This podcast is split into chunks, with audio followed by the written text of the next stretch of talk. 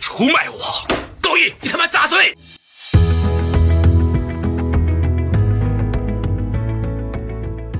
！Hello，各位听众，大家好，欢迎来到聊聊经典电影的频道。今天各位聊什么呢？我想跟各位聊聊我心目中的香港影坛的第五大恶人。咦，五大恶人什么意思啊？香港影坛不就是四大恶人最有名吗？啊，没错。之前呢，啊，Sam 大叔我啊和路易斯也有聊过香港影坛的四大恶人，分别是陈奎安、何家驹、李兆基，还有黄光亮。那香港影电影呢，当然这几十年的发展，有许多经典的电影，里面有许多很经典的反派角色。那四大恶人确实啦，他们的产量也很多。那他们所演的一些反派角色也都非常的经典，所以四大恶人这个称号啊，也确实哦跟他们是紧密的连结。当然，连反派角色也不只有他们四位了。呃，我之前看了一些资料，其实蛮多的网友或者是一些部落客或者是一些记者的文章，是把张耀扬也列在所谓的反派角色的经典。也有人称他为第五大恶人。那原本今天啊，我是要聊许鞍华导演呢、后来在滑那个平板的时候，滑一滑滑滑，诶，看到了龙芳，刚好跳出来了。因为我前几周是有聊到那个香港的监狱电影题材里面的反派，那当然龙芳也是占有一席之地嘛。那可能因为我搜寻了龙芳，所以后来我查一些资料的时候。龙芳的一些报道，还是一些相关的一些新闻，也有被推播出来。哇，想要这边也知道这是网络力量的恐怖啊！啊，你点了什么？哦，之后可能演算法就会让你看到什么啊，来投射广告还是怎么样？哦，这也是哇，相当厉害的，很精准的、总之呢，看了这么多呃龙方的一些报道，我决定哎，不然今天晚上啊来做这一集，来聊聊我心目中的第五大恶人。既然我都讲龙方了，那大家知道答案是谁了吗？没错，我心目中的第五大恶人就是龙方。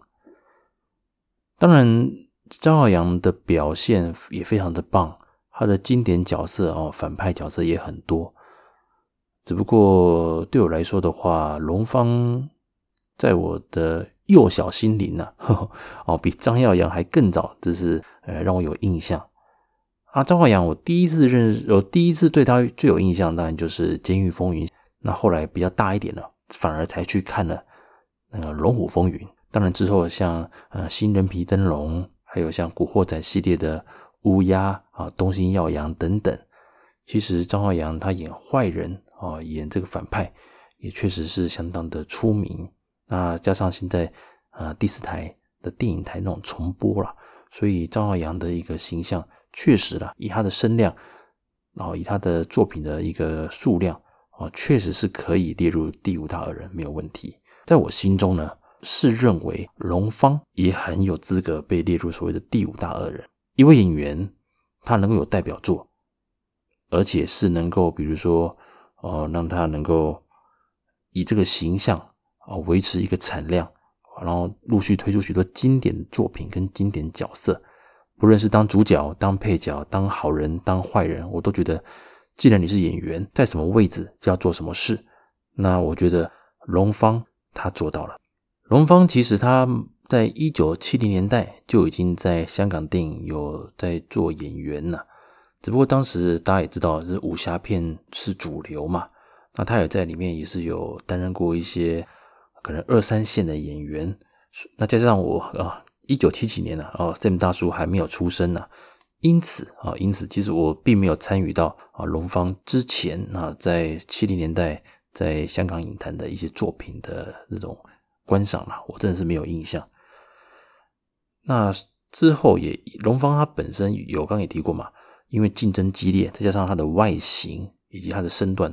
因为毕竟是武侠片那种底子啦，所以其实他也受到许多的竞争，所以所以他在一九八零年的时候就淡出了香港影坛啊，去做生意了啊。以上啊是我看维基的，OK。那我相信大家对于龙方这个脸的印象啦，啊，年轻听众也是啦，我相信应该都是从《至尊无上》或者是《赌神》这部电影。才对龙方的这个大坏蛋、这个死日本人哦，这个脸啊，才有印象啊。这狗杂碎、高义啊之类的。至尊无上啊，确实了。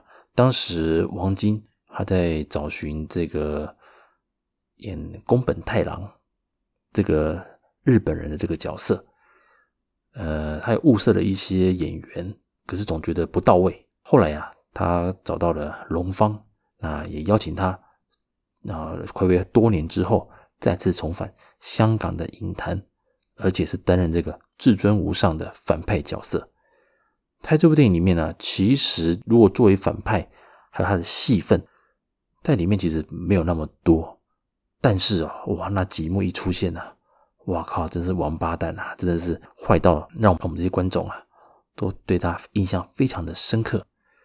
所以啊，在最后一段，当他中计了啊，被慢慢的引诱到就是那个局啊，特别是谭咏麟最后还请了不知情的陈玉莲来帮他来开底牌。哇，那时候赌啊，赌到连哦，赌手赌脚赌命啊！哇，这个是非常非常的精彩。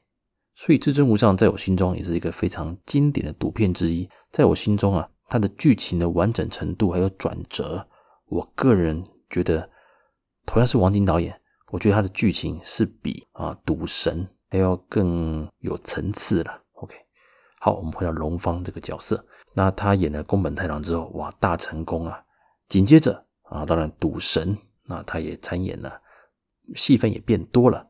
他演就是周润发赌神的堂弟高义啊，那个 A.K.A 狗杂碎，那个真的是像我们小时候那时候，那个赌神最红的时候啊，那时候大家都看录影带嘛，我们都把这段记得清楚。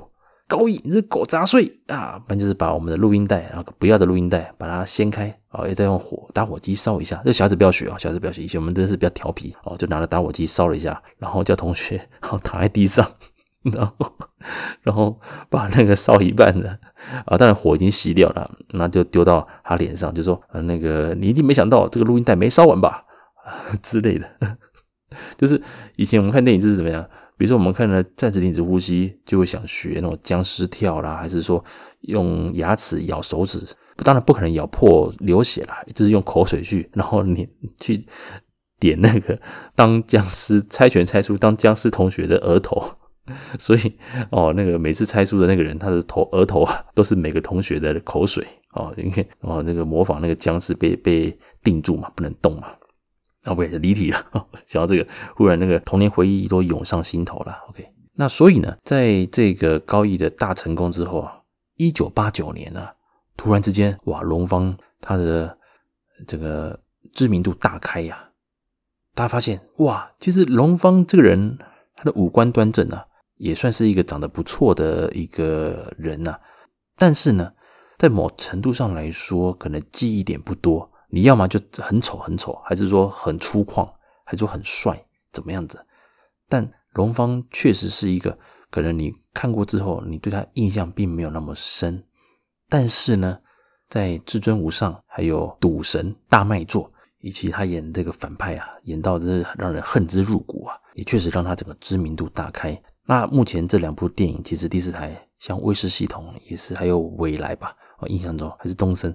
哦，都会算是常重播了，所以大家对于哪怕是年轻听众，可能连龙方你不一定知道他叫龙方，可是你一定知道高义，你也知道太郎啊，这个两个角色。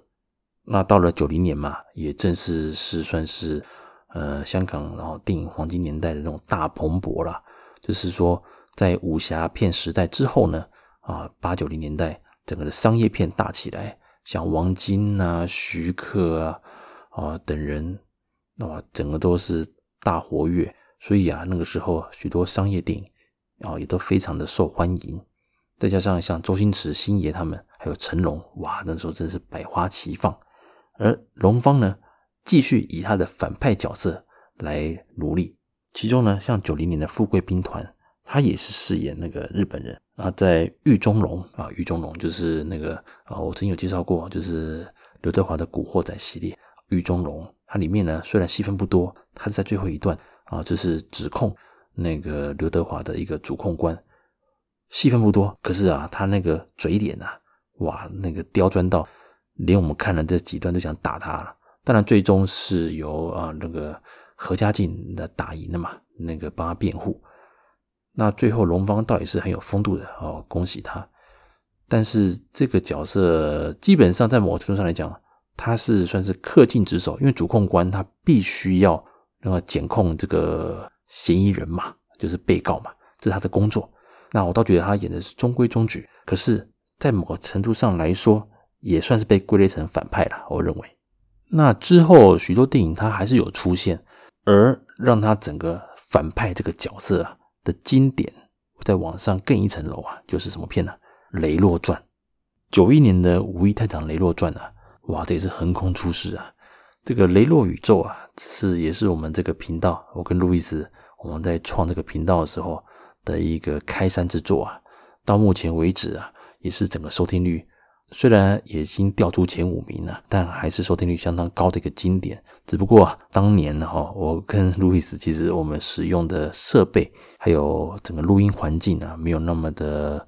呃，没有那么的好啦，所以其实现在来听，我都觉得有点不好意思啦，因为音质也没有那么好，那声音量也没有特别的去做一个优化，所以有机会，那因为现在路易斯他在越南啊努力的打拼当中嘛，在创业，所以有机会等他放假回台湾，或者是说未来可能我们疫情比较趋缓，那国境开放之后呢，那他比较能够常回来台湾。甚至是我去越南玩也可以啊！好，那有机会我们能够再希望能够再合体，再把雷洛宇宙好好的聊一次。好，回到龙方这边，他在《雷洛传》里面演的响尾蛇，从那个雷洛啊，就是刘德华，从他菜的时候就把他整的乱七八糟。你以为就结束了吗？哇！当然这剧情我相信许多听众应该都很熟了。最后一段呢、啊，当然啊，响尾蛇他绑架了阿苏啊，在一路逃。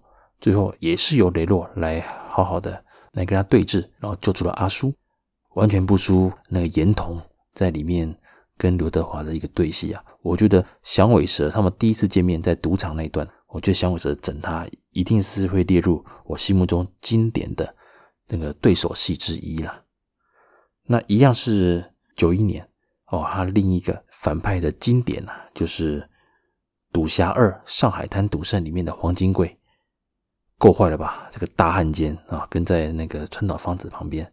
那当时其实龙方他演这个反派啊，基本上已经是深入人心了。所以他来演这个什么日本人啊，还是演汉奸啊之类的，好像诶完全没有违和感啊。好像不管什么时代，哪怕是现代还是古代啊，还是那种比较不管怎么样，他只要给他一个赋予一个呃 一个坏人的名字，还是说赋予你是日本人。哇，那你几乎就是一个大坏蛋了。哇，你就知道龙方的演技已经好到这样，他在一出现，大家就知道十之八九就是演坏人了。那你以为这样就放过他了吗？没有，在《龙的传人》啊，一样，他跟周星驰演对手戏，他是里面演那个要开发当地土地的那个地产商，哇，也是坏人。最后呢，他也是跟那个周星驰啊，好好的来赌一场球嘛。啊，也请他也请了那个球王来跟周星驰来尬，当然最后啊双方都押重本，那周星驰就雪耻了。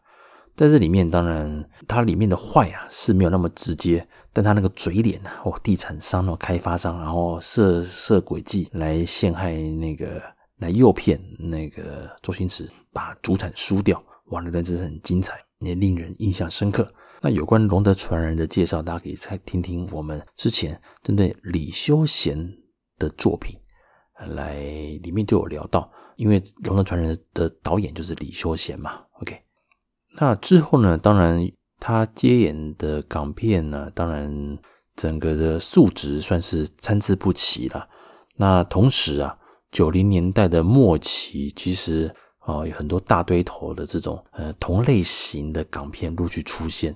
而龙方当然，他的一个经典作品，也慢慢的可能包括我自己啦。有我在看他的维基的作品的时候，发现哇，也蛮多片，我不是没看过，就是可能看过一次，或者是我根本想不起来龙方有演，大家就知道我的意思了哈。就是说，他可能也没有遇到一个更好的剧本，或者是说一个更好的角色，让他的这个整个的知名度，或者说整个的一个演技啊，来更发挥。同时，两千年也如果看维基的话，两千年也算是他啊离开影坛的最后一年了啊，两千年之后呢，他就没有再多其他的作品了。他在他离世之前呢，所以两千年也算是一个，呃，他整个人生，然后这是跟香港影坛在做一个他淡出了啊，算是一个分水岭。那这部今年这一年呢，他的作品也很多，其中呃，《赌圣三之无名小子》啊，里面他也是非常的坏。那当然，这个逻辑，他这个的一个层次啊，啊，也是相当的不错。那他也是好好狠狠的恶整了张家辉，算是中规中矩的反派，但却也啊让我们啊想起哇，他之前演反派像是赌神啊，像是其他的电影，所以这部片《无名小子》啊，我觉得啊龙芳在里面的表现虽然是中规中矩。但也确实啊，也让我们对他之前可能没有什么太多的经典作品啊，有一些加分呐，就是把他拉回来了。我说哇，龙方又回来了，哇，这最适合你的角色了，哦，就是这种坏人，哇，这种把对方吃死死的坏人，哦。那同一年呢，当然就是《黑玉断肠歌二之无期徒刑》，他演那个副典狱长嘛，啊，这个在我们前几集就有聊到，他在里面呢把吴镇宇啊整得很惨。甚至连吴镇宇的哦家人，他都一起欺负了。所以呢，嗯，我们只能说龙方啊，他在饰演反派角色之外，其实他是有演技的，特别是他这种自带杀气的那种眼神。这个绝对不是说啊，可能长相凶就有用啊。